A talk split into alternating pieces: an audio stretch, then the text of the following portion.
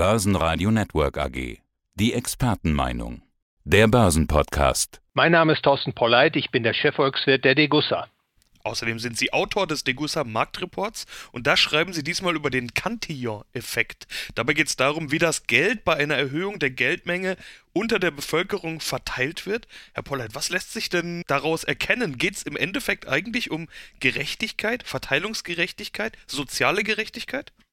Ja, um diese Themen geht es und es geht auch darum, wie man richtig investiert.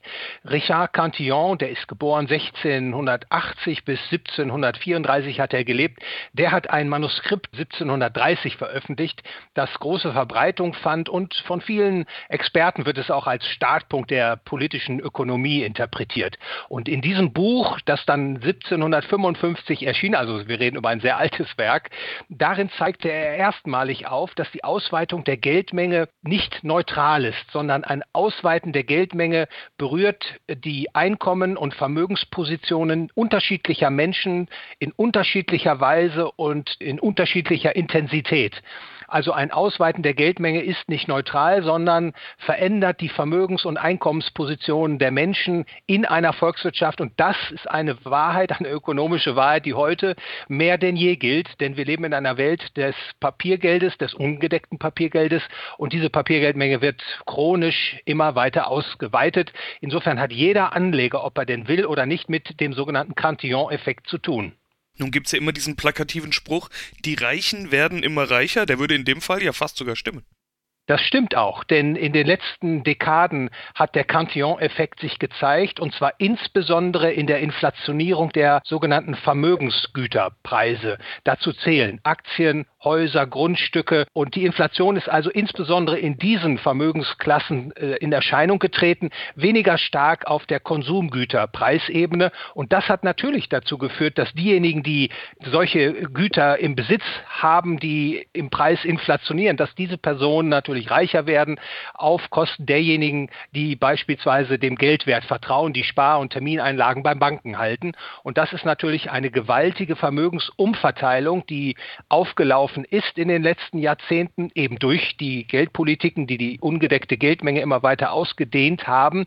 Und das hat natürlich dazu geführt, dass auch Reiche immer reicher geworden sind, relativ zu denen, die über weniger Vermögensbestände verfügen. Ja, und dann sind wir schon beim Thema Anlegen. Sie schreiben auch den Satz, Anleger müssen aufpassen, dass sie vom Cantillon-Effekt nicht überrollt werden. Was meinen Sie damit? Ja, an der Stelle vielleicht der Verweis auf die Zinsmärkte. Man konnte etwa, ich blicke jetzt auf die Vereinigten Staaten von Amerika, bis etwa Mitte der 1990er Jahre eine Verzinsung auf zehnjährige Anleihen verdienen, die höher ausfiel als die Wachstumsrate der Geldmenge. Und das bedeutet, man konnte sich also durch Anleihen investieren, von dem Cantillon-Effekt abkoppeln, seine Vermögensposition also schützen, sodass es eben zu keiner Verschlechterung, zu keiner relativen Verschlechterung der eigenen Vermögensposition gekommen ist. Und das ist mittlerweile nicht mehr möglich, denn die Geldmengen wachsen mittlerweile mit höheren Raten, als die Nominalzinsen betragen. Also der Cantillon-Effekt würde denjenigen treffen, der derzeit beispielsweise zehnjährige Anleihen oder auch kürzer laufende Anleihen in US-Dollar oder in Euro Euro hält. Das heißt, dieser Cantillon-Effekt wirkt zum Schaden für diejenigen, die auf sogenannte Fixed Income Vermögensdispositionen setzen. Gewonnen haben hingegen insbesondere die Anleger, die auf steigende Aktienkurse gesetzt haben. Denn die Kurszuwächse auf den Aktienmärkten sind deutlich höher ausgefallen als die Zuwachsraten der Geldmenge. Und das zeigt, deutet an, näherungsweise, dass man sich also durch Aktieninvestitionen schützen konnte.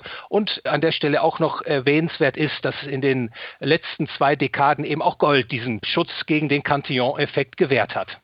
Ja, die Lösung vieler Fondsmanager sind ja Aktien. Über dieses Thema wird schon oft gesprochen. Sie schreiben auch in einer Überschrift verlockend, Aktien und Immobilien. Sowohl Aktien als auch Immobilien haben in den vergangenen Jahren recht gut performt. Verlockend klingt aber eher so, als sei es dann doch nicht der richtige Weg.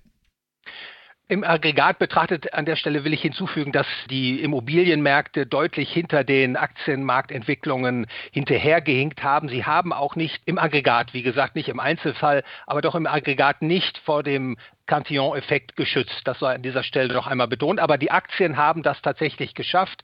Und das liegt natürlich daran, dass die Liquidität, die die Zentralbanken produzieren, in den letzten Jahren insbesondere in die Aktienmärkte gedrängt hat. Zudem haben Aktien ja auch, wenn die Unternehmen erfolgreich sind, intrinsische Wertzuwächse. Das kommt auch in den Aktienkurssteigerungen zum Ausdruck. Aber wie die Dinge stehen, diese ungedeckte Papiergeldmengenausweitung zu Null- oder Negativzinsen, lässt erwarten, dass das tendenziell weitergeht, was in den letzten Jahrzehnten zu beobachten war, nämlich das breite Inflationieren der Vermögensmärkte. Die Aktienmärkte werden wahrscheinlich hier die Nase vorn haben, aber ich glaube auch insbesondere, dass Gold und Silber als Wertaufbewahrungsmittel wieder besondere Attraktivität aus Sicht der Investoren haben werden. Ihre Lösung also Edelmetalle? Es gibt aber doch inzwischen noch einen weiteren Spieler bzw.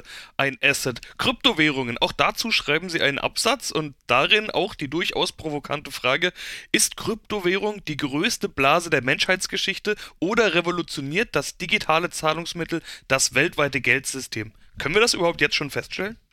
Nein, ich glaube nicht, dass man schon absehen kann, welches Ergebnis dieser Währungswettbewerb, so will ich ihn mal nennen, haben wird.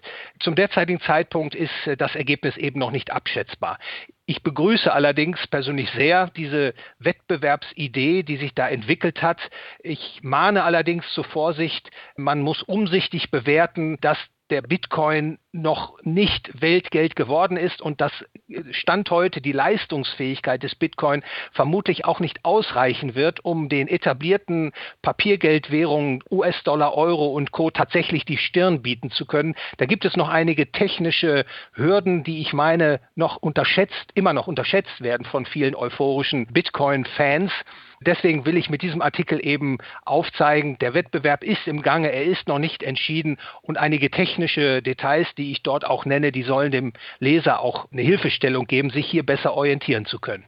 Ja, dann versuchen wir doch mal ein Fazit. Auch da ein Zitat aus dem Text. Eine Geldmengenausweitung schafft Gewinner und Verlierer. Wer sind die Gewinner und wer sind die Verlierer? Ja, das ist häufig gar nicht so einfach äh, zu sagen. Aber die Verlierer sind beispielsweise die, die auf Termin- und Spareinlagen setzen, also die glauben, dass die Kaufkraft von Euro und US-Dollar und Schweizer Franken im Zeitablauf gewahrt bleibt, die werden das Nachsehen haben. Gewinner werden die sein, die Vermögensgüter besitzen, Häuser, Aktien, Grundstücke, die im Preis, im Zeitablauf ansteigen.